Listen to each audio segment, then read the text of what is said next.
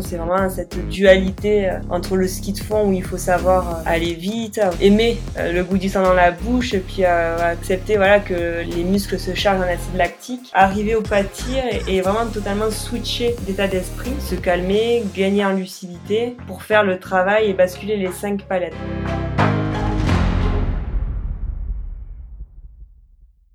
Salut Marie-Laure.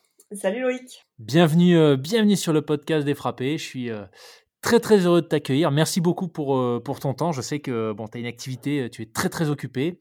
donc c'est bah, super que tu aies pu te libérer pour, pour partager un petit peu ton parcours, alors ton, double parcours, puisque tu nous en diras plus. Mais moi j'ai trouvé ça passionnant dans ton histoire, c'est que tu as été sportif de haut niveau en biathlon, pour tout dire.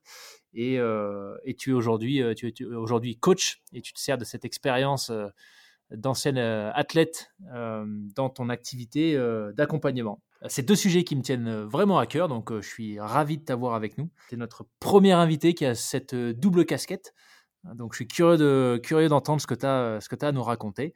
Mais j'en ai déjà trop dit, donc peut-être que je te laisse bah, te présenter, nous expliquer un peu bah, quel a été ton parcours et, et ce que tu fais aujourd'hui. Bah, écoute, merci Loïc pour euh, cette introduction. Euh, bah, moi, je suis ravie hein, de, de, partager euh, ce moment avec toi. Alors, c'est vrai que j'ai une double casquette, puisque pendant dix ans, j'ai été athlète de haut niveau, donc j'ai fait du biathlon. J'ai été double médaille olympique lors de ma première participation aux Jeux olympiques, c'était en 2010. du coup, j'ai remporté une médaille de bronze sur la poursuite et une médaille d'argent par équipe sur le relais féminin. Donc euh, une, une double satisfaction et des joies euh, tellement différentes parce que euh, quand elles sont individuelles, c'est une chose, mais la joie partagée est, est, d'autant plus forte et marque vraiment. Et puis j'ai mis un terme à ma carrière en 2014. C'était au jeu de Sochi, donc c'est quelque chose que je n'avais pas prévu. mais il se trouve que j'étais en burn-out donc euh, ça faisait plusieurs années euh, que j'avais des signaux euh, de fatigue, mais que j'ignorais parce que j'étais ben, en fait, je pense que j'avais pas la maturité nécessaire et le recul pour prendre mesure de la situation. Et comme je suis d'un tempérament optimiste, j'avais tendance à regarder ce qui fonctionnait bien. Et comme mon mental compensait le physique, ben, j'arrivais encore à faire des performances et des podiums en étant en surentraînement. Donc euh, voilà, ça, ça, a duré quelques temps jusqu'au au moment où mon corps m'a dit stop. C'était sur euh, le relais féminin. Euh, en fait, je, je, me suis effondrée sur la piste et j'étais évacuée en civière. Et donc là, en fait, ce jour-là, c'était ma dernière course, mais je le savais pas encore. En tout cas, je l'ai pas choisi, ça c'est sûr. Et, et ouais, et ce qui bah, s'apparente du coup à un échec ou une sortie de piste, en fait, c'est hum, vraiment le début de la seconde partie de ma vie, puisque hum, à partir de ce jour-là, bah, j'ai entamé tout un processus euh, bah, déjà de compréhension euh, pour euh, identifier, conscientiser, analyser ce qui m'avait permis d'atteindre le très haut niveau, mais aussi bah, quelles avaient été les limites, mes limites. Et, et, voilà. Et donc en fait, c'est à partir de cette expérience-là que j'ai pu construire la seconde partie de ma vie. Et puis chemin faisant, euh, j'ai vraiment pris conscience qu'on a tous en nous un, potentiel de fou. Et, euh, et ça, voilà, j'ai pu euh, déjà l'expérimenter pendant ma carrière d'athlète, parce que bah, quand on fait du sport de haut niveau, forcément, on repousse les limites, parfois un peu trop. Donc c'est ce que j'ai expérimenté mmh. aussi, ça c'est le côté obscur.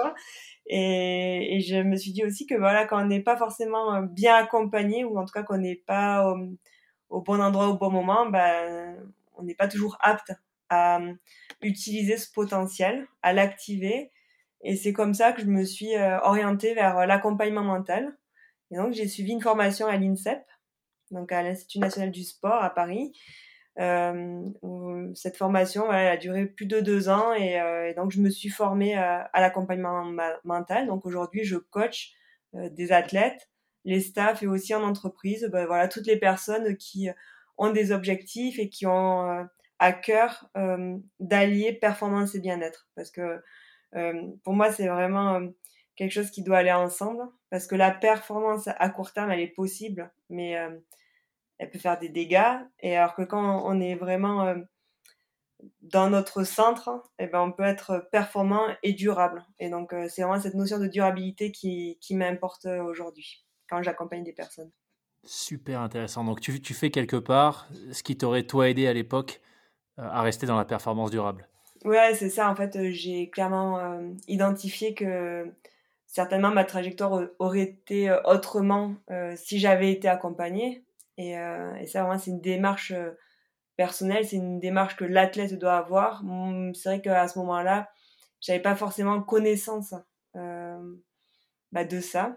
Et oui, il y avait, il y a des psychologues, des préparateurs mentaux, mais c'est pas toujours perçu d'un bon œil. Et, et c'est vrai qu'aujourd'hui, l'accompagnement tel que je le pratique, c'est vraiment un accompagnement parce que ça prend la personne dans sa globalité, dans sa systémie, ce qui permet, bah, par le biais du questionnement, donc je fais pas du conseil, hein, j'aide vraiment la personne à faire émerger ses ressources, ses propres ressources, à mettre en conscience bah, ses talents, ses savoir-faire, ce qu'elle fait de bien.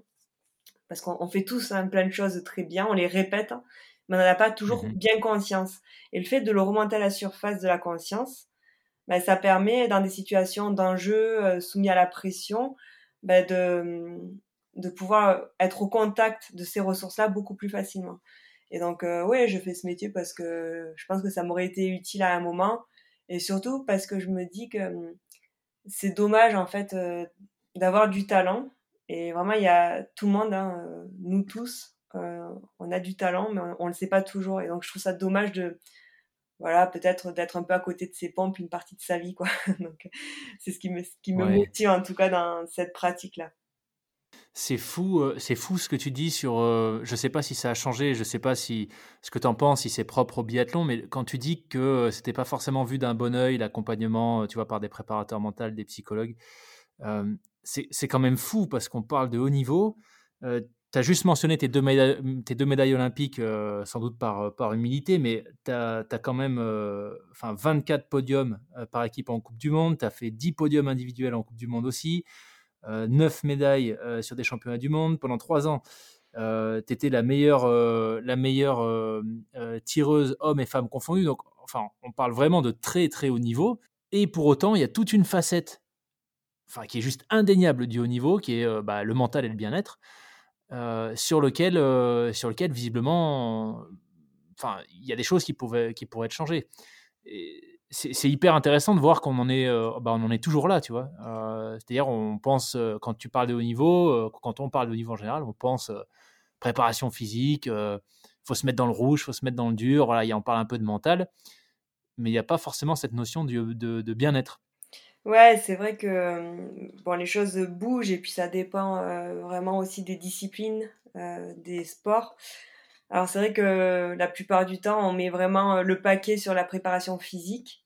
Et puis, euh, en fait, euh, le développement des habiletés mentales, c'est quelque chose qui passe au second plan, sauf euh, dans mmh. certaines équipes où, où, vraiment il y a cette envie d'aller activer ce levier-là, parce que la réalité, c'est qu'on se rend compte que bah, le levier physique, il est déjà bien activé, le levier matériel, technologie, bah, c'est pareil, et donc pour beaucoup, aujourd'hui, euh, la différence, elle va aller aussi se chercher euh, sur euh, bah, cette sphère mentale.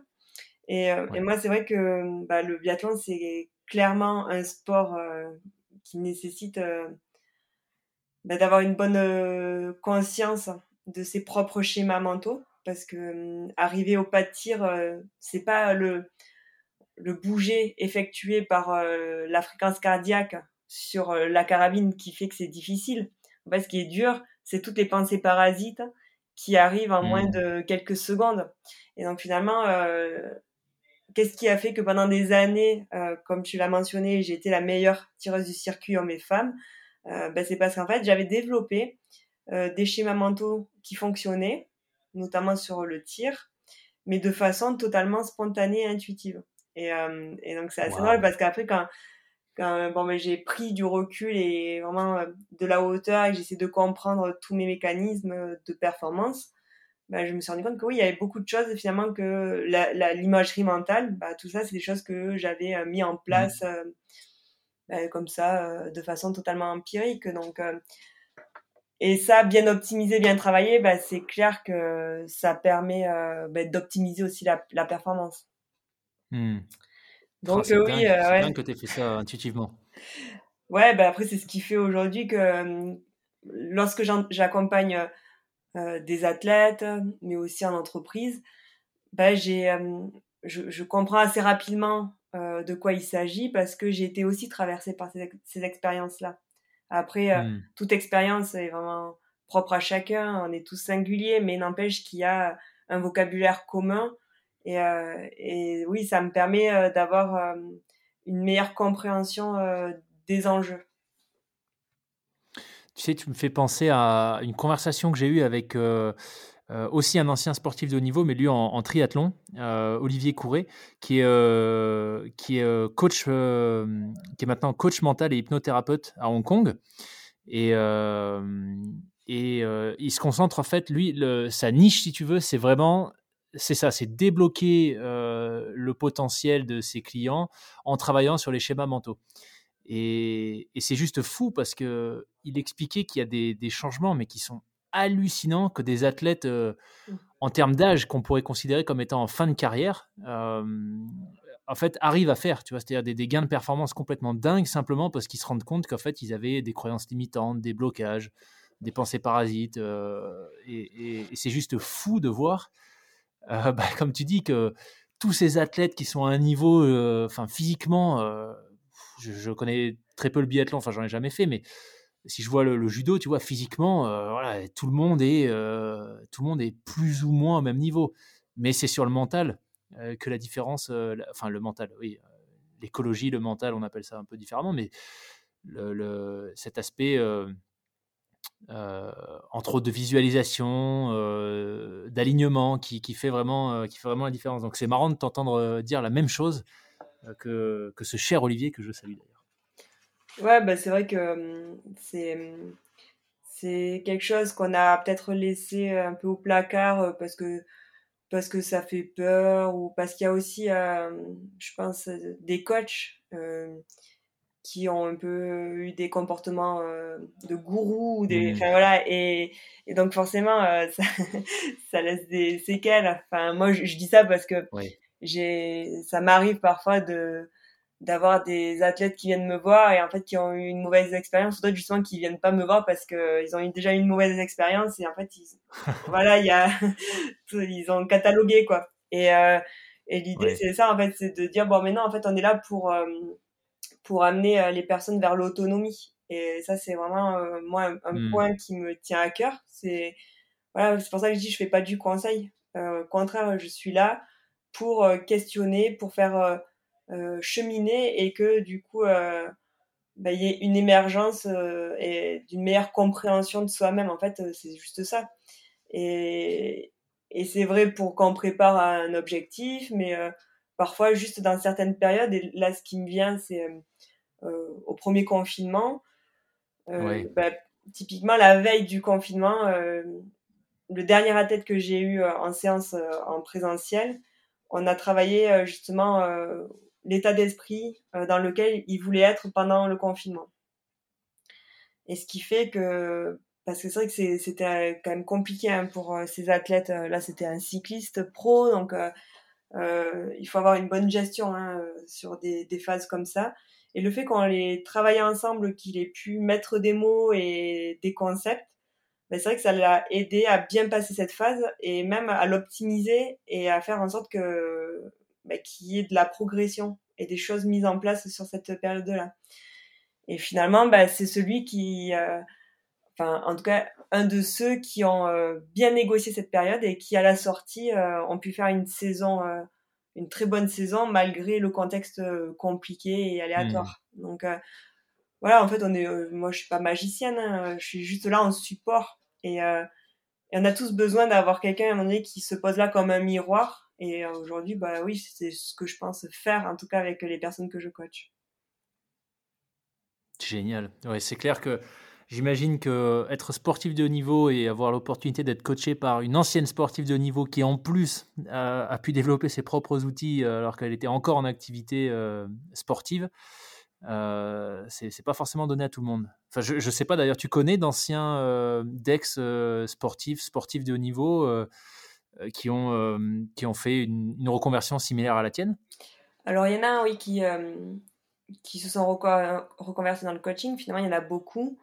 Après, ce dont je suis certaine, c'est que pour ma part, j'ai vraiment fait le job dans le sens où, et ça, c'est vraiment important pour moi, c'est que c'est je suis pas l'ancienne athlète qui euh, qui distribue euh, des bons conseils ou la bonne parole. Et, je dis ça parce qu'en fait, euh, j'ai vraiment fait le job. Et quand je dis ça, c'est oui, je suis passée par la thérapie. je continue mon développement personnel. Je suis supervisée. le superviseur, c'est le coach des coachs. C'est pour m'assurer que ma pratique elle est éthique, que voilà, quand j'ai des des cas où je qui me pose conscience ou quoi, ben, je peux euh, m'en référer à mon superviseur. Donc voilà, il y, a, toute cette démarche euh, plus globale euh, qui aujourd'hui ben, me permet d'avoir une pratique qui est cohérente et qui est vraiment éthique. Et pour moi, ça c'est important mmh. parce que si j'avais pas fait ce cheminement-là, ben, en fait, ça serait Marie-Laure l'athlète qui fait de la projection au travers la personne qui est en face. Et là, c'est là où c'est compliqué parce que faire de la projection, ça, ça voudrait dire que je pars du postulat que la personne que j'ai en face, que je coach, elle est comme moi. Mais non, on est tous singuliers. Donc, ce qui me correspondait quand j'étais athlète, bah, ne correspondra pas forcément à la personne à qui je m'adresse. Oui. Et donc, euh, oui, il y a beaucoup de personnes qui font de la préparation mentale, du coaching, sur euh, des formations qui sont clairement euh, très bien, qui sont certifiantes et tout ça, mais qui sont peut-être moins rigoureuses sur le développement personnel des coachs. Et pour moi, c'est ce qui fait euh, aussi la différence. Et, et, quand je parlais tout à l'heure après de coach un peu gourou, bah, c'est ce genre de personnes qui se retrouvent et qui pensent qu'ils vont euh, tout révolutionner. Et que non, la réalité, c'est que moi, je dis toujours à, mes, à mes coachés, je m'engage à, à, donner le maximum, mais déjà, on n'a aucun, aucune obligation de résultat parce qu'en fait, je sais pas comment la personne elle va elle cheminer, se mettre au travail. Et, euh, et puis voilà, euh, moi je fais mon possible, mais après euh, c'est une grosse partie, c'est l'autre qui doit qui doit faire le chemin quoi. Donc donc voilà. Ouais, c'est super intéressant parce que sur cette partie coach, gourou, le fait d'être quelque part ce que tu as fait, c'est ça te permet aujourd'hui d'avoir une crédibilité, d'avoir une espèce de structure. Euh, c'est pas toi dans ton coin qui t'es lancé en coaching, tu es passé par de la formation. Tu disais que ça a duré, ça a duré deux ans. si, oui, puis et, je, continue à me former. Enfin, ça, c'est je pense que c'est justement le, formateur avec qui j'étais la semaine passée nous a dit, bah, en fait, c'est mmh, un enseignant qui arrêterait de bah, d'étudier ou de voilà de, de progresser donc, ne devrait pas avoir le droit d'enseigner et c'est pareil pour un coach en fait un coach mmh. Ou en tout cas un thérapeute qui euh, qui est là à, accompagner les personnes. Si lui-même arrête en fait euh, d'évoluer ben c'est pas clean quoi. Donc donc je continue en permanence à, à me former parce que ben aussi c'est c'est riche et ça permet alors, j'ai pas envie de me perdre dans les outils, mais c'est toujours intéressant dans ces formations d'être euh, d'être avec d'autres personnes. Ça permet de croiser aussi euh, ben, les pratiques et c'est toujours euh, chouette de pouvoir voilà bah, avoir ces moments de réflexion et, et d'évolution. Et si je me trompe pas, ta formation, là c'est pour une petite parenthèse pour ceux à qui ça parle dans l'univers du, du, coaching, c'est une certification accréditée ICF, c'est ça?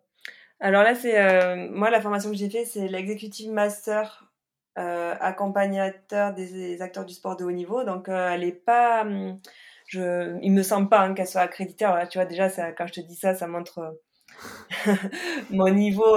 tu vois, enfin en fait, moi je, je, me fous un peu des. Bon, je, sais, je sais, pour, je sais que pour certains c'est très important tout ce qui est certifiant et tout ça. Et moi, je me rends compte que c'est plutôt, euh, moi, ce qui m'importe, c'est la qualité euh, de la formation et, mmh. des intervenants. Et euh, voilà, c'est donc là, tu vois, par exemple, je viens d'être certifiée en clean language. Donc ça, c'est une formation qui est reconnue en France. Donc c'est une méthode de symbolisation. Enfin, on pourra rentrer dans le détail plus tard, mais donc là, tu vois, je viens de, de terminer. Donc si tu veux, dans ma formation initiale à l'INSEP, j'avais commencé. C'est comme si j'avais l'équivalent des deux premiers niveaux. Et puis derrière, j'ai continué trois niveaux pour pouvoir être certifié. Ok. Donc voilà, la formation que j'ai suivie, en fait, elle est, elle donne une base sur le courant de la PNL, programmation neurolinguistique, et mmh aussi des bases du clean. Alors après, on voit aussi d'autres d'autres outils, mais par contre derrière, bah, c'est voilà, moi j'ai choisi de, de pouvoir développer certaines méthodes qui me parlent et que je trouve efficaces. Ok, ok. Top, ouais, c'est intéressant cette, euh, cette, euh, cette image du prof qui arrêterait de se former, euh, qui continuerait d'enseigner. C'est vrai que c'est un peu, ouais, c'est, ça, ça paraîtrait un peu bizarre. Ok. écoute, si ça te va, je te propose qu'on rentre peut-être, on a déjà un peu pas mal parlé de, coaching, qu'on rentre peut-être un peu dans le détail, un peu plus dans le détail sur le, le biathlon, donc cette, cette première casquette que tu as eue.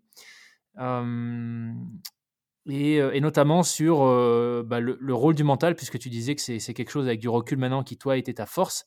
Donc peut-être que tu pourrais nous, ouais, nous dire quels, quels, sont, à tes yeux, les enjeux, on va dire, du biathlon, au-delà de l'aspect physique. Qu'est-ce qui fait que, voilà, c'est quoi les aspects compliqués de ce sport Ou en tout cas, sur lesquels tu as pu faire la différence notamment sur la partie, euh, notamment sur la partie mentale? Bah Déjà, euh, le premier point qui me vient, c'est euh, donc le biathlon, c'est un sport saisonnier, dans le sens où bah, il se pratique uniquement l'hiver. Et donc, ça veut dire aussi que la préparation est longue, puisqu'on s'entraîne 7 à 8 mois pour 4 mois de compétition.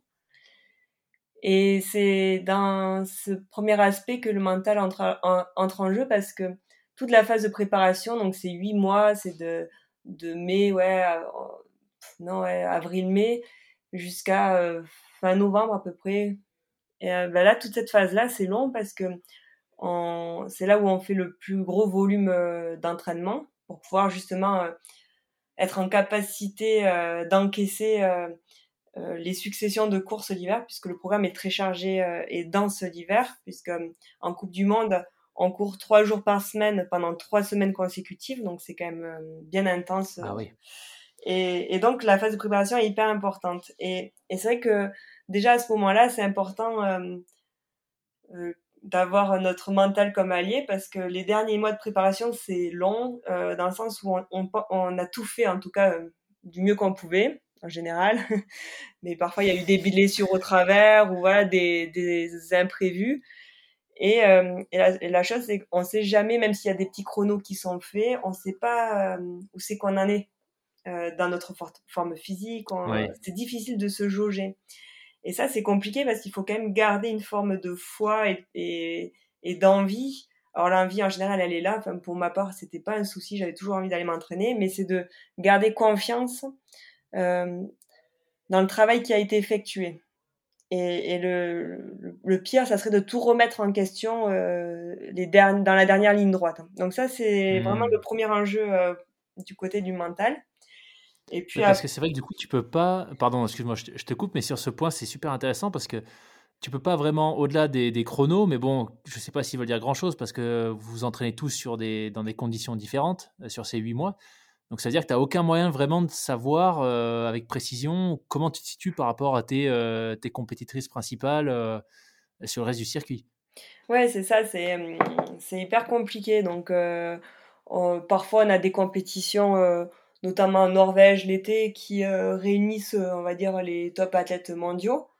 Mais ça reste sur du ski roue, des formats bien particuliers. Et donc, ouais, on arrive comme ça en début de saison et c'est vrai qu'on a à la fois envie d'enfiler ce dossard, mais il y a toujours cette petite crainte. Euh, voilà, il y a besoin d'aller se rassurer. Donc euh, ça, c'est le premier point. Et puis euh, le, second point, bah, c'est sur la notion du tir, puisque le biathlon, c'est vraiment cette dualité entre le ski de fond où il faut savoir aller vite, avoir aimer le goût du sang dans la bouche, et puis accepter voilà que les, les muscles se chargent en acide lactique et puis arriver au pas de tir et, vraiment totalement switcher d'état d'esprit. Parce qu'en moins de 30 secondes, il faut arriver à se calmer, gagner en lucidité pour faire le travail et basculer les cinq palettes. Donc, l'enjeu, il est à ce moment-là d'arriver à passer d'un fondeur, quelqu'un qui euh, qui est euh, voilà qui à fond sur ses skis, qui joue le chrono, à une personne euh, calme et lucide, parce que le chrono lui continue de tourner et pourtant il faut arriver à faire le vide pour se focaliser sur la manière. Et quand je dis la manière, c'est pour moi c'est ce qui fait la différence sur le pas de tir entre un athlète qui reste focalisé sur ce qu'il a à faire techniquement, donc c'est deux trois points techniques qui lui permettent de basculer les cinq balles, enfin les, cinq palettes, et puis euh, celui qui se laisserait embarquer par euh, son mental, parce que quand on arrive au pas de tir, notamment sur des courses euh, comme la, la, poursuite, la mass start, où on voit en temps réel ce qui est en train de se passer et où est-ce qu'on se situe dans la course, ben là en fait l'ego fait que d'un coup, euh, on, arrive à, faire tous les schémas de course possibles et inimaginables en quelques secondes. Et en fait, le risque, c'est de s'embarquer, euh, se laisser embarquer là-dedans et de passer euh, totalement à travers de son tir. Et, voilà, et du coup, c'est là où, quand je parlais de... Pour moi, le mental, c'est lié avec l'humilité.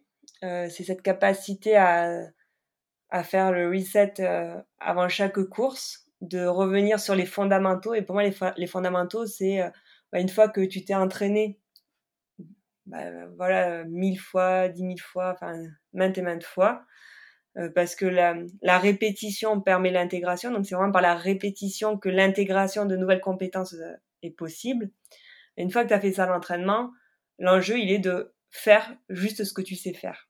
Et, euh, mmh. c'est souvent ce que je dis euh, aux athlètes que, que je coach, c'est en fait, ça sert à rien de vouloir surjouer.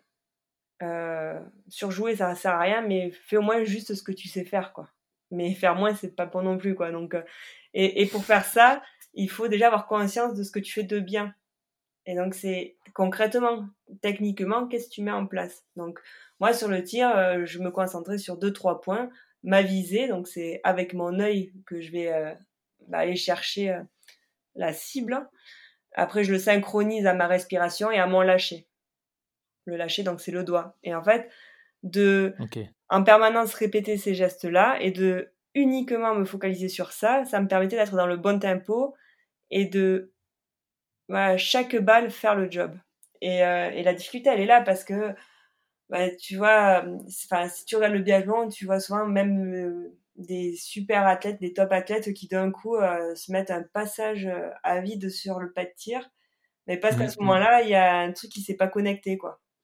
Et le, voilà, le, pour moi, en tout cas, euh, c'est ma vision et je tiens pas la vérité, mais à mon sens, euh, ce qui te permet de mettre les balles au fond de la cible, euh, c'est vraiment de rester concentré sur l'exécution.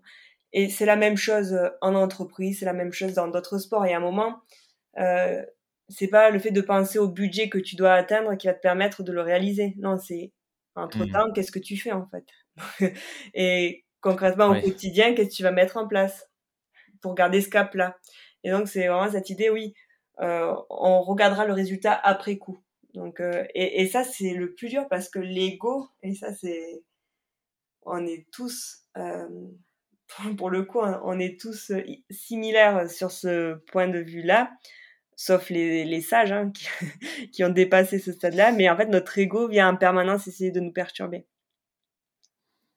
Et alors justement, tu parlais tout à l'heure des outils que tu avais développés intuitivement.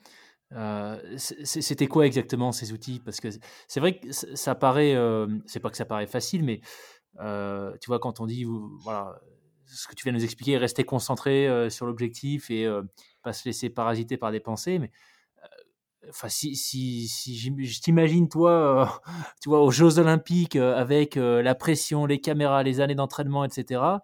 je suppose que les tentations enfin, sont fortes de penser à autre chose quand tu arrives sur le pas de tir. Bah, comment tu faisais pour vraiment rester Ah ouais? Non, justement, tu vois, quand je alors, il se trouve que la, la, poursuite des Jeux Olympiques, je fais le 20 sur 20, donc tu vois, mais je savais, en fait, je savais que j'avais pas le choix et qu'il fallait que je fasse le 20 si je voulais monter sur la boîte, quoi. Donc, si tu veux, là, c'était, j'étais partie sixième parce qu'au sprint, j'avais terminé sixième. Donc là, je savais que je, il fallait le 20, tu vois. Et donc, alors moi déjà, j'avais une stratégie de veille de course où je visualisais, bon, bien évidemment euh, la partie les parties de la piste euh, qui étaient euh, primordiales tu vois là où j'allais pouvoir aller chercher du des secondes ou en tout cas ne pas en perdre là où j'allais pouvoir me récupérer. Donc bon voilà ça c'est quelque chose que je faisais. Mais surtout je visualisais mes tirs. Donc en fait je visualisais comme si j'étais ben, en train de tirer donc je me voyais pas en métaphysique, hein, tu vois, j'étais vraiment en moi et, je voyais tous les gestes, mon arrivée au pas de tir, euh, regarder le petit drapeau, le fanion qui indique la force du vent. Bah, tu vois, j'imaginais tout ça et euh, je me voyais distiller mes balles, une balle après l'autre. Et en fait, je visualisais, à ce moment-là, j'envoyais la bonne info à mon cerveau dans le sens où je faisais les bons gestes et je voyais les palettes basculer. Et donc, euh, si je faisais un sprint le lendemain, bah, je visualisais mes 5 balles couchées, 5 balles debout, et la même chose pour les autres courses. Et par contre, si euh, je me laissais embarquer par euh, mon mental, et que, admettons, je visualisais une mauvaise cible, et ben là, je reprenais tout le processus du début, parce que j'avais compris qu'en fait, la pensée est créatrice, et qu'il fallait donner la bonne info au cerveau, tu vois. Et donc, déjà, comme ça, en fait, je, je me mettais dans le bon état d'esprit. Et par contre, bah, ce qui faisait la différence le jour de la course, c'est que j'avais une telle volonté que j'arrivais à rester là-dedans, malgré l'enjeu et tout. Et, pour moi, c'est vraiment là-dedans que la diff se fait. C'est ce que, quand je parle avec des biathlètes, c'est ce que je leur dis. Je leur dis, en fait, c'est pas facile. À la fois, c'est pas difficile parce que techniquement, arrivé à un certain niveau, tout le monde s'est tiré. Mais par contre, les balles, elles vont pas tomber toutes seules, quoi. Et donc, euh, il faut vraiment se battre, tu vois. Et moi, je me mettais dans l'état d'esprit d'une guerrière, quoi. C'est, je lâche rien, tu vois. C'est... Et je savais que c'était intense mentalement. C'était, ouais, 20, 30 secondes sur un tir, mais qu'il fallait que je sois toute là, quoi. Et donc, ça, c'est quelque chose que j'ai cultivé à chaque séance d'entraînement et ce qui m'a permis de pouvoir assez rapidement euh, le mettre en place là où d'autres en fait euh, psychotent. Et tu vois c'est le terme qu'on utilise en biathlon c'est en fait ouais j'ai psychoté. Bah oui en fait euh, en fait c'est quand tu commences à tout remettre en question alors que tu as un truc qui est assez basique à faire et qu'il faut juste le faire. Mais c'est vu que c'est juste ça à faire bah, c'est ça qui devient compliqué quoi. Et donc ça fait un sport où parfois tu te tortures l'esprit quoi. Et moi j'ai eu la chance de comprendre ça assez rapidement parce que dans mes premières années euh, et eh ben il y a un, hiver où je toutes les séances je mettais les balles je, ratais très peu de balles à, l'entraînement. Et arrivé en course ben je faisais je passais à côté. Et je me suis dit non mais attends. Et ça ça m'a vraiment aidé à comprendre qu'il y avait un truc à, développer. Et plutôt que de partir euh, dans la cogitation et de tout remettre en question ça ça je pense que ça a été une force euh, à ce moment-là. Je suis pas rentrée dans ce jeu-là à me dire je vais tout remettre en question, mais je me suis dit non, en fait c'est juste qu'il faut que tu te bottes les fesses quoi. Et, donc, euh, j'ai cranté mentalement sur les courses. Et après, j'ai validé que oui, c'était cette attitude-là qu'il fallait avoir. Et donc, oui, ça, par contre, quand tu fais trois courses par semaine, ça, ça demande un, gros engagement mental parce que ça, ça coûte vraiment, euh, ça coûte énergétiquement de se concentrer à ce point-là. Sur ta médaille individuelle, tu avais fait le, même exercice de, de visualisation? C'est-à-dire que tu ah c'est, T'as eu ce que tu visais? Bah En fait, euh, il y avait un jour de repos entre les deux compétitions. Et je me souviens que ce jour-là, j'avais. Euh, je me souviens que j'étais dans ma bulle. Enfin, je me souviens ce que je me souviens à peu près de tout ce que j'avais fait cette journée-là, quoi. Et euh, donc, tu vois, j'avais, j'avais dû aller faire un petit footing. Après, j'étais pas allée tirer, tu vois, entre les deux courses. Parce que j'avais besoin, moi, de fraîcheur mentale. Et euh, par contre, euh, j'avais fait du home trainer en regardant euh, le film de Patrick Biero là, sur, le, sur le fil des 4000 et de Magnin. Parce que tu vois, j'avais besoin de m'évader. Moi, la montagne, c'est un truc qui m'a toujours animé. Et donc, de voir ça, je crois que ça m'a donné de la force. Et après, le, ce même jour, bah, j'ai fait beaucoup de visualisation. Voilà, je savais, je connaissais la piste par cœur, je savais où c'est que ça allait se jouer. Et le tir, ouais, je, bah, de toute façon, je savais qu'il fallait que je fasse 20. Donc, euh, si tu veux, j'ai visualisé. Et ce qui est drôle, c'est que euh, le, le, à quelques minutes du départ, donc j'étais dans l'air de départ, et je me revois euh, bailler, tu vois. En fait, j'étais totalement euh, décontractée.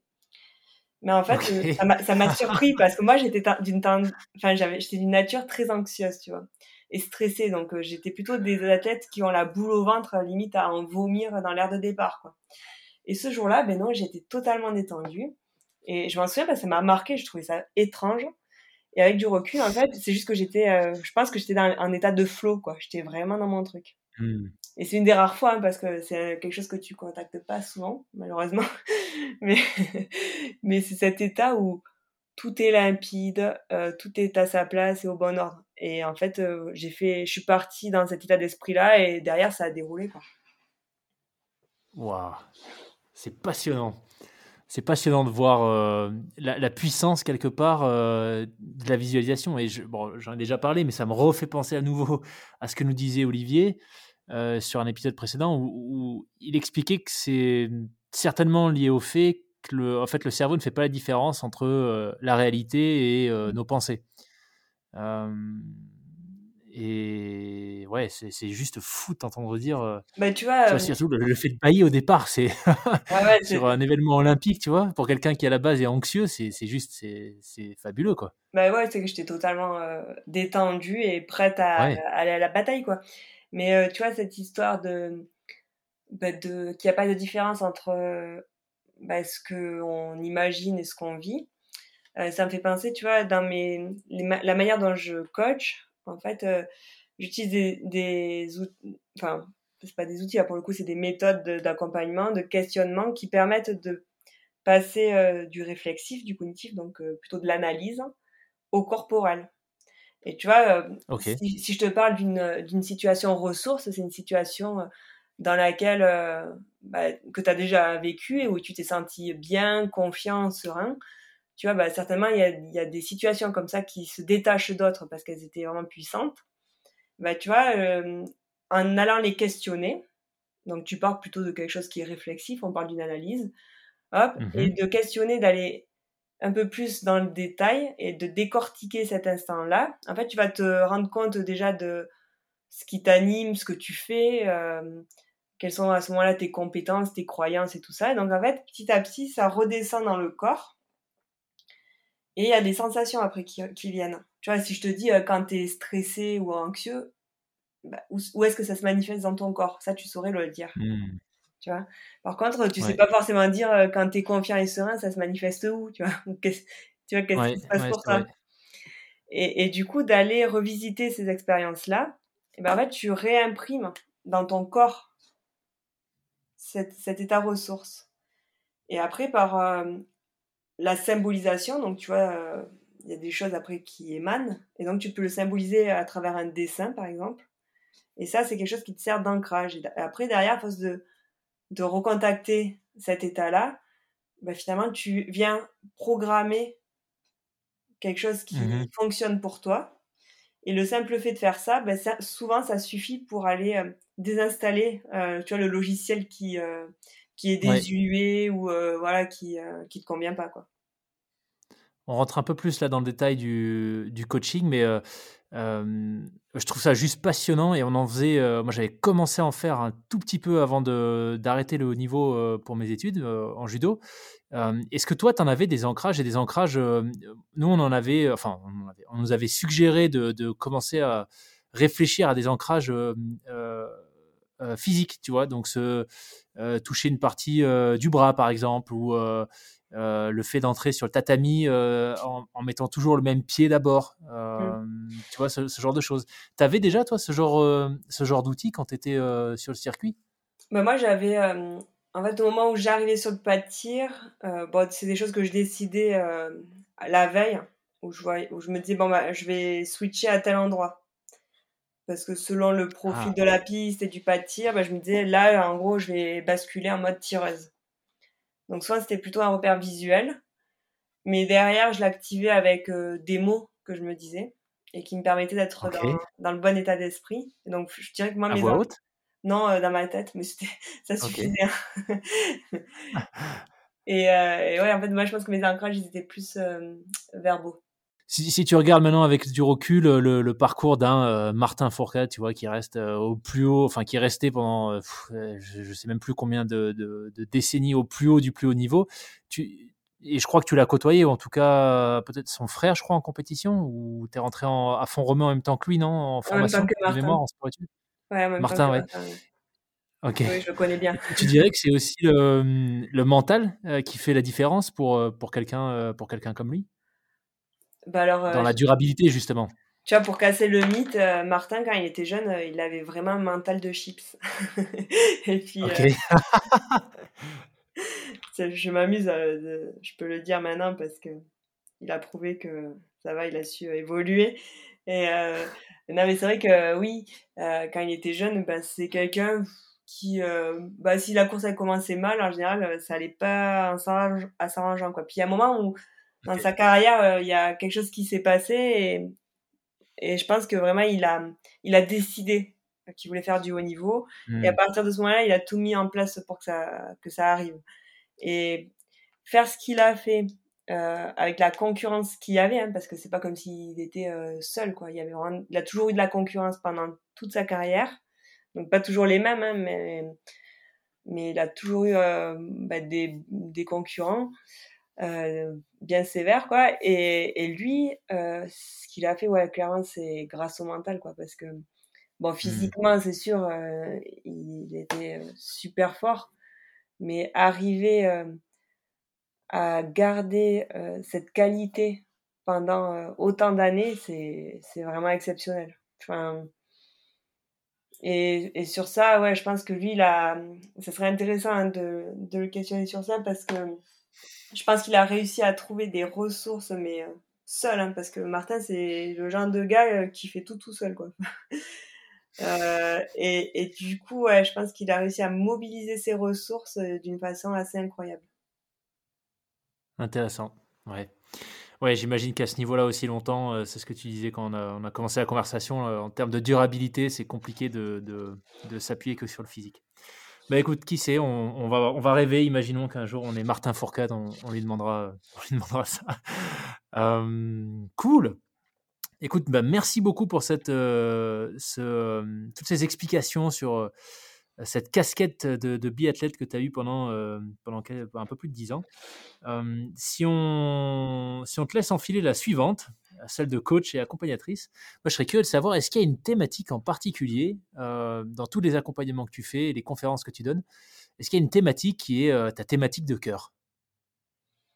Alors, je dirais, ça dépend à quel public je m'adresse.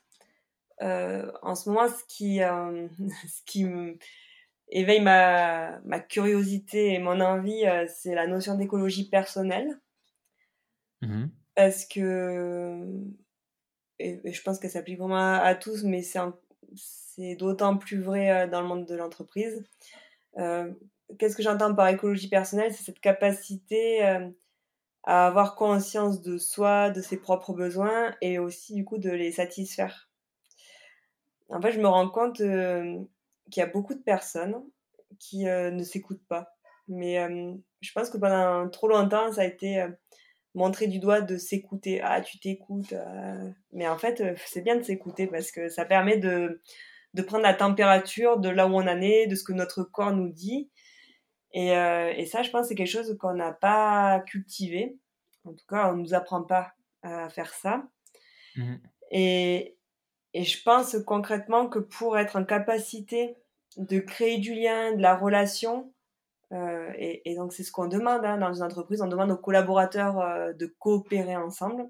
Ben, pour faire ça, il faut déjà être bien avec soi-même. Comment on peut être dans la relation à l'autre si déjà on n'est pas en lien avec euh, nous-mêmes? Et donc ça part de soi. Et soi, ben, c'est cette capacité à, à, prendre soin, ben, déjà juste de la base. Hein. La base, c'est quoi? C'est bien dormir, c'est respecter ses, au moins les 7 heures par, par nuit, 7 heures de sommeil, c'est euh, bah, ça passe aussi par ce qu'on met dans notre assiette, ça passe par l'activité physique. Alors je dis pas d'aller courir des marathons, mais déjà juste d'avoir euh, cette hygiène de vie là, parce que notre corps il fonctionne beaucoup mieux. Euh, enfin notre cerveau fonctionne beaucoup mieux si notre corps, bah, lui il est en forme. Et, je pense qu'on a oublié que notre corps est notre maison et qu'il faut bien l'habiter. Enfin, et voilà, et donc aujourd'hui, moi, c'est vraiment ces messages-là que je développe. Et je, et je sens surtout que ça fait écho, ça résonne, parce qu'on s'est, on s'est totalement oublié là-dedans. Donc voilà, ça c'est vraiment le, sujet qui m'anime particulièrement, bah, je dirais depuis une année. Et puis, dans le, quand je coach davantage dans le sport, moi, j'aime enfin, j'ai pas quelque chose qui m'anime en particulier, mais je trouve toujours euh, chouette quand, euh, quand je vois des personnes qui, euh, qui d'un coup tiltent et prennent conscience que ce qui paraissait être compliqué ou inatteignable, bah, finalement, se simplifie. Et, et c'est ce que j'aime parce que le coaching permet ça, il permet de mettre de la clarté. Donc, c'est d'un coup quelque chose mmh. qui, qui est tout c'est un peu le brouillard, c'est confus, bah, ça devient très clair, limpide, et du coup, l'action est beaucoup plus euh, facile et accessible. Et euh, j'aime voir les, les personnes d'un coup, là, quand elles prennent conscience de ça. Ouais, ah, bah, ça c'est clair, mais justement j'allais te demander, sans forcément évidemment nous donner de nom pour respecter la, la confidentialité de, euh, de ta pratique, mais est-ce que tu aurais un exemple euh, peut-être plus concret pour que les gens qui ne sont pas forcément familiers du coaching se rendent compte des changements que ça peut déclencher, en tout cas dans le sport? Euh, bah, Dans le sport, qu'est-ce que j'ai eu récemment?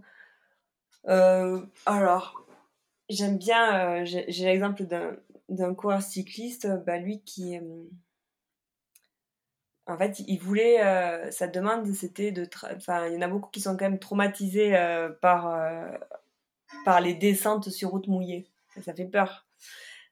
et, et, à raison parce que si tu te mets une tarte, ça peut vraiment faire mal, quoi. Et, et donc lui, c'était, il avait envie de travailler sur cet aspect-là. Et, et en fait, ce qui était assez drôle avec lui, c'est qu'il on, a, bon, on avait déjà bien travaillé et puis après une course, hein, une des premières courses de la saison, et il revient en séance, il me dit, mais en fait, pendant la course, j'ai compris que je me crée mes propres peurs. en fait, et là-dedans, ce qui est intéressant, c'est que avant, il se serait laissé euh, embarquer dans la peur, et que d'avoir travaillé euh, sur le sujet, ça lui a permis, en situation, de prendre la distance. Et donc là, c'est la hauteur, c'est cette fameuse euh, position en, métaphysique, là, que, où tu te mets mmh au toi et en fait, tu vois ce qui est en train de se jouer. Et en fait, quand tu en es là, ben, c'est beaucoup plus facile après de rectifier euh, la trajectoire.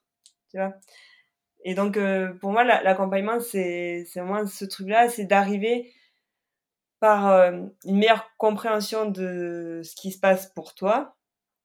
Et ben après, en temps réel, d'avoir la juste distance pour voir que tu pars dans ton délire et du coup d'avoir aussi les outils pour revenir dans l'axe. Ok. Est-ce que c'est clair? intéressant. Et, ouais, ouais, ouais. Bah moi, moi c'est vrai que ça me, ça me parle. Je suis en train de réfléchir pour des gens qui seraient euh, peut-être moins familiers euh, du, du, coaching. Euh, J'allais dire, je, vais, je, peux te donner un exemple très concret. Et, et donc là, c'est avec des biathlètes. Donc, tu vois, j'accompagne des biathlètes. Et puis, bah, en fait, moi, je questionne toujours sur, bon, ok, quand, euh, quand tu arrives au pâtir, euh, qu'est-ce qui se passe? Tu vois, souvent, la personne me dit, bah, en fait, je m'installe et je tire. Ouais, ok, mais juste avant, alors, entre le moment où tu t'installes et tu tires, qu'est-ce qui se passe? Alors, tu vois, en fait, ça les oblige à rentrer euh, dans une meilleure conscience et de dire, attends, oui, effectivement, on va décortiquer. Donc, c'est une pelote de laine que tu détricotes. Et, euh, et du coup, d'identifier, ok, oui, bah, je prends ma carabine comme ceci, donc voilà, ça c'est important, le truc. Et en fait, eux, ils vont me dire des choses qui pour moi ne parlent pas, alors que j'ai fait le même sport qu'eux, tu vois. Mais parce que c'est euh, voilà, c'est vraiment propre à eux, à euh, leur perception du tir. Et du coup, ça permet après de retenir euh, bah, deux, trois points techniques. Et, et en fait, derrière, c'est des choses qu'ils peuvent appliquer à l'entraînement jusqu'au moment où bon, ben, c'est bien ancré, ça fonctionne. Et l'étape suivante, c'est d'arriver à concrétiser en compétition avec euh, bah, tous les, aléas dont je t'ai parlé. Mais du coup, voilà, un exemple concret de l'accompagnement, c'est ça, c'est finalement de venir questionner pour décortiquer des situations qui fonctionnent, mais dont on ne se rendait même pas compte. Mmh. Ouais, dans, dans, ce que tu décris, j'ai l'impression que c'est ça, en tout cas dans le sport, c'est aider les personnes que tu coaches à conscientiser des certaines, un certain nombre de choses qu'ils faisaient par réflexe ou sans vraiment, mmh. sans vraiment les avoir analysées plus que ça. Voilà, et après, c'est vrai que, tu vois, quand j'accompagne des dirigeants ou des managers, là, on va être, on peut être aussi dans les savoir-faire, les compétences, mais bien souvent, je vais déjà essayer d'aller questionner le contexte, hein, contexte global, familial, perso, en entreprise, qu'est-ce qui se passe, et voir du coup s'il y a des points de tension, et du coup comment les éviter, en tout cas comment faire en sorte de rétablir un équilibre. Donc là, souvent, on va aller travailler plus sur la sphère personnelle, et ça va souvent tourner autour de bah, trouver le juste équilibre entre je prends euh, quand même du temps pour moi et je suis aussi efficace dans ce que je fais dans mon boulot. Donc, euh, tu vois, mmh. on va être plutôt sur des thématiques comme ça. Et après, ça va être aussi des thématiques managériales sur, euh, ben, voilà, comprendre mes propres fonctionnements. Moi, comment je fonctionne quand je suis efficace en tant que manager, en tant que patron. Mais du coup aussi, être en capacité de dire, attends, quels sont les profits de mes collaborateurs et du coup, comment je vais pouvoir m'adresser à eux pour euh, les embarquer aussi dans l'aventure.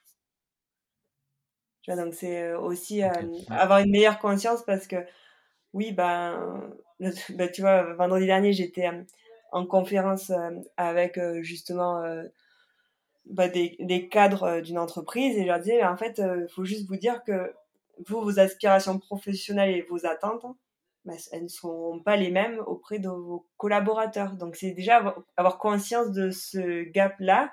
Et du coup, par rapport à ça, bah, comment justement vous allez réussir à aller chercher, à les stimuler, à faire aussi qu'ils s'épanouissent dans ce qu'ils font? Mmh. C'est intéressant cette notion d'épanouissement. Du coup, ça m'amène à la question suivante. Euh, là, tu nous as bien parlé de, euh, bah, en, première partie de, euh, du biathlon, on a enchaîné avec le, avec le coaching. Euh, la question que je me pose, en fait, c'est en introduction, tu as expliqué que euh, tout s'est arrêté, en tout cas ta, première vie s'est arrêtée euh, à Sochi, où bah, tu as fini ta course, tu n'as pas fini la course. Et la question que je me pose, c'est avec, avec du recul, qu'est-ce qui fait selon toi que tu as eu la capacité intuitivement de développer des outils de visualisation comme ceux que tu nous as décrits, mais de l'autre, que visiblement, il y, avait cette déconnexion entre bah, ta réalité sportive en biathlon et tes aspirations profondes, qui, qui aurait pu, enfin, ce qui pourrait expliquer le burn-out. Ben, en fait, c'est clair que pendant la première partie de ma carrière, j'étais vraiment dans cet état d'esprit où j'étais curieuse, j'apprenais, j'avais pas d'a priori et donc j'étais dans, dans l'élan euh, naturel des choses. Donc, euh, en fait, euh, bah, j'arrivais à m'adapter, à vraiment être au feeling, à sentir. Et puis, mmh je pense qu'il y a un moment dans ma carrière où, où bah, j'ai pas su négocier des étapes clés. Et là, c'était bah, du côté de ma vie perso, en fait, parce que bah, j'étais en couple avec euh, un biathlète avec qui euh, justement euh, on avait bâti notre projet autour du sport.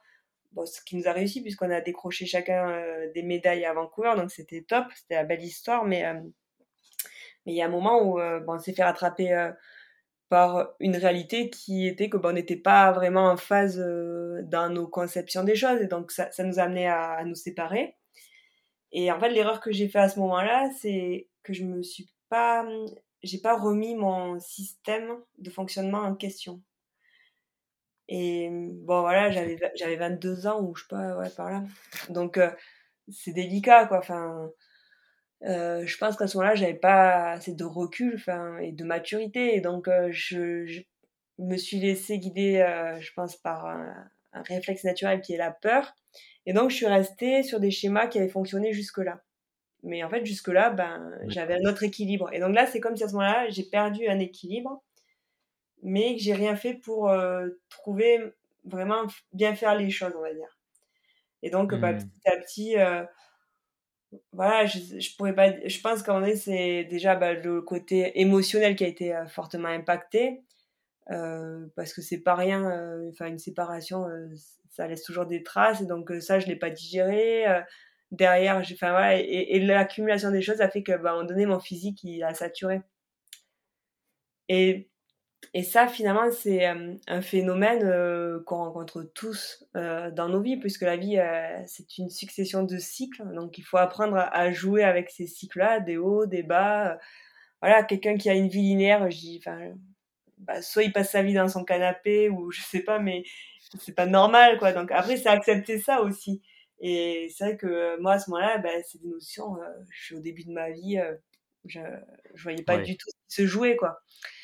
Et, et c'est pour ça qu'après coup, en ayant bien, euh, bah, bien analysé tout, voilà, les différentes étapes, bah, j'ai pris conscience de ça. Et donc, euh, oui, à ce moment-là, c'est clair que si j'avais eu quelqu'un qui m'avait aidé à faire le point et du coup à prendre un peu de hauteur, à redistribuer les cartes et voilà, y voir plus clair, bah, je pense que j'aurais gagné du temps.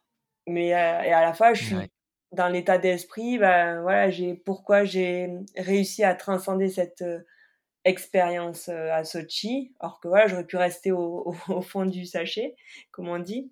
Mais non, je me suis dit, c'est pas mon tempérament. Et là, en fait, j'ai déjà perdu du temps. Donc maintenant, il faut vraiment que je, que j'optimise et que je transcende cette expérience en quelque chose de positif. Et donc voilà, ça après, c'est, je pense que c'est aussi c'est lié à mon état d'esprit, à comment j'ai été élevée. Euh, voilà, je pense que je suis plutôt bah, quelqu'un qui, qui voit toujours, euh, qui regarde devant. Alors maintenant, j'apprends aussi à faire des, mmh. des, des, stops et à regarder aussi ce qui a été fait parce que je trouve que c'est toujours vertueux. Et, ça, je, dans les pensées, euh, tout à l'heure, tu, tu parlais des croyances limitantes. Mais tu vois, moi, j'avais cette croyance de dire quand tu regardes derrière, c'est que tu te suffis un peu, quoi. Et en fait, non, je trouve que c'est vertueux de prendre des moments d'arrêt et de dire, OK, été capable déjà de faire tout ce chemin-là. Et en fait, quand, en faisant ça, c'est une façon d'ancrer euh, ce qui a été fait. Et ça, c'est important parce que d'ancrer euh, tous ces points d'apprentissage et d'évolution, euh, ça permet aussi de, de développer la confiance et l'estime de soi. Donc, c'est hyper important. Mais c'est vrai que, bon, il faut un peu de maturité, d'expérience pour arriver à faire ça. Mmh. Ouais, ouais, clairement, c'est sûr. Waouh! Écoute, c'est, on arrive déjà à la fin. Je suis en train de regarder. Euh, on, arrive déjà à la fin de la conversation. C'est, enfin, juste passionnant tous ces sujets. Le, lien entre le sport, euh, le sport de niveau, euh, l'entrepreneuriat, le, enfin, le monde de l'entreprise, tes activités de coaching, c'est, juste passionnant. est-ce qu'il y aurait peut-être, j'avais prévu de te demander, bon, faut, faut définitivement que je trouve un autre type de question parce que euh, quel conseil t'aurais à donner, ça devient trop classique. Mais euh, du coup, ça tombe bien puisque euh, tu coaches des gens, donc il y a très certainement un paquet d'outils que tu utilises pour, pour les aider à, prendre conscience, à trouver les, solutions qu'ils ont déjà en eux. en ce moment, et ça, ça, sera ma dernière question, en ce moment, avec le confinement, l'incertitude générale, la morosité ambiante, etc., j'imagine qu'il y a un paquet de gens qui euh, bah, aimerait pouvoir, euh, tu vois, se reconnecter à des moments euh, passés positifs. quel outil est-ce que tu conseillerais Quel outil facile à mettre en place en toute autonomie sans forcément avoir besoin d'un coach? Quel outil est-ce que tu pourrais conseiller à, nos auditrices, auditeurs pour, bah, pour commencer un travail de réflexion autour de l'ancrage, par exemple? Alors, bon, du, coup, je vais aller un peu plus loin, mais parce que c'est important, mais je vais déjà répondre à cette question-là. je pense que hum, que c'est important de, de pouvoir se, se poser, et c'est vraiment ça, c'est se poser et poser les choses sur, euh, dans la matière, donc sur du papier. Et je trouve qu'il y a vraiment des vertus euh, euh, à l'écriture, parce que d'écrire, ça vient imprimer des choses, et du coup de pouvoir s'autoriser à être, oui, à, à, être fier de soi, de ce qu'on a accompli, et donc peut-être mmh déjà de, de noter des expériences qui, euh, bah, dans lesquelles vous êtes senti euh, à votre place. Et vraiment à votre place, ça veut dire vous avez été confiant, euh, que vous sentiez vraiment impactant. Et après, voilà, chacun après le situe où il veut, mais c'est en tout cas ces situations où vous êtes senti heureux, confiant, serein. Et, et à partir de ces moments-là, peut-être de voir qu'est-ce qui vous a permis. Donc là, c'est on va dire c'est la finalité. Et du coup, avant, qu'est-ce que vous avez mis en place pour en arriver là? Donc là, c'est davantage faire le point sur les compétences, les savoir-faire, les talents qui ont été des sources, des ressources pour justement aboutir à, cette situation-là. Et, et, le deuxième point que j'aimerais partager, c'est c'est de dire, ok, on est dans un contexte, oui, clairement, qui est morose. c'est ça peut être vite déprimant en fait parce que oui le contexte est tendu c'est clair euh, N'empêche que bah, c'est déjà assez compliqué comme ça et il faut arriver euh, malgré tout euh, à se faire euh, du bien et se faire du bien. je parle pas, il n'y a aucune valeur financière là-dedans. C'est juste revenir à des petites choses qui vous font du bien. Moi, par exemple, là, juste avant notre entretien, bah, j'ai pris le temps d'aller promener euh, une heure dans la forêt. Voilà, il a neigé, c'est génial. Bah, ça me coûte rien, ça me coûte juste euh, d'avoir le courage entre guillemets de prendre une heure parce que oui, alors vous avez toujours dix mille bonnes raisons de faire autre chose, mais en fait euh, vous êtes les personnes les plus importantes pour vous. Et, et mmh. donc si vous faites pas ça pour vous, personne ne le fera pour vous et à votre place. Donc c'est prenez le temps et osez vous faire du bien. Et c'est pas parce qu'on vous dit que c'est tendu, que c'est compliqué et tout, qu'il faut continuer à, se mettre des coups euh, de fouet. Donc euh, voilà, si vous aimez lire, ben, prenez euh, 15-20 minutes pour bouquiner. Euh, voilà, c'est c'est ok de se faire du bien. Et, en fait, quand on fait ça, on se rend service parce que derrière, on réfléchit mieux. Et donc, on va plus facilement entrevoir les petits rayons de soleil qui nous permettront de d'aller vers euh, des situations euh, plus agréables. Et donc c'est vraiment cette idée de garder euh, du positif plutôt que de toujours regarder ce qui est lourd, ce qui fonctionne pas, ce qui est compliqué.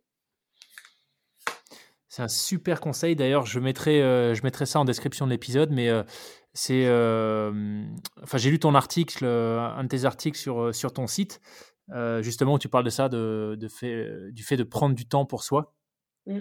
Euh, et en pratique comment faire ça, etc. Donc j'ai trouvé ça euh, super intéressant. si, euh, si les gens veulent, bah, pourquoi pas potentiellement te contacter pour du, coaching, est-ce que tu te concentres pour le moment principalement sur des sportifs de haut niveau ou pas, uniquement?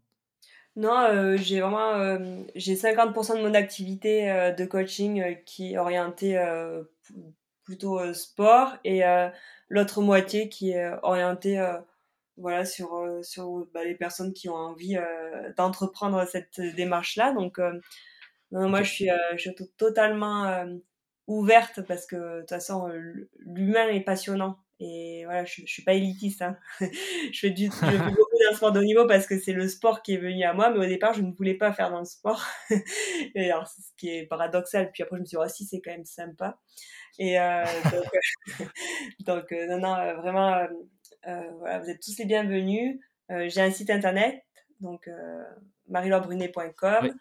Et après, je suis présente sur les réseaux sociaux, donc vous me trouverez facilement. Génial. Ben, je mettrai tout ça en description de l'épisode.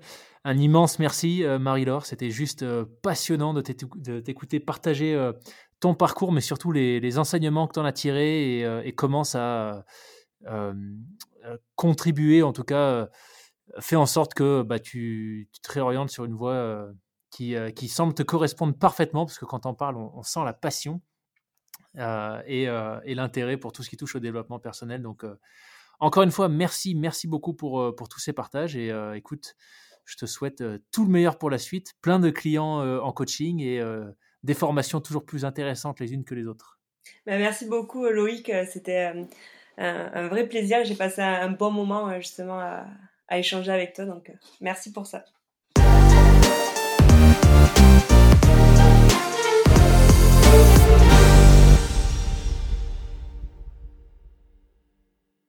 Merci d'avoir écouté cet épisode du podcast Les Frapper jusqu'au bout. J'espère qu'il vous aura intéressé, même inspiré euh, pour vos différents projets, qu'ils soient pro ou perso. Je vous invite à nous faire parvenir vos commentaires, vos feedbacks, euh, vos suggestions d'invités également, directement par email à contact.lesfrappés.com. Et enfin, si vous souhaitez euh, nous soutenir dans cette aventure, euh, n'hésitez pas à nous laisser une note sur les différentes plateformes d'écoute que vous utilisez, ainsi qu'un commentaire. Et je vous dis à la semaine prochaine pour un nouvel épisode. Ciao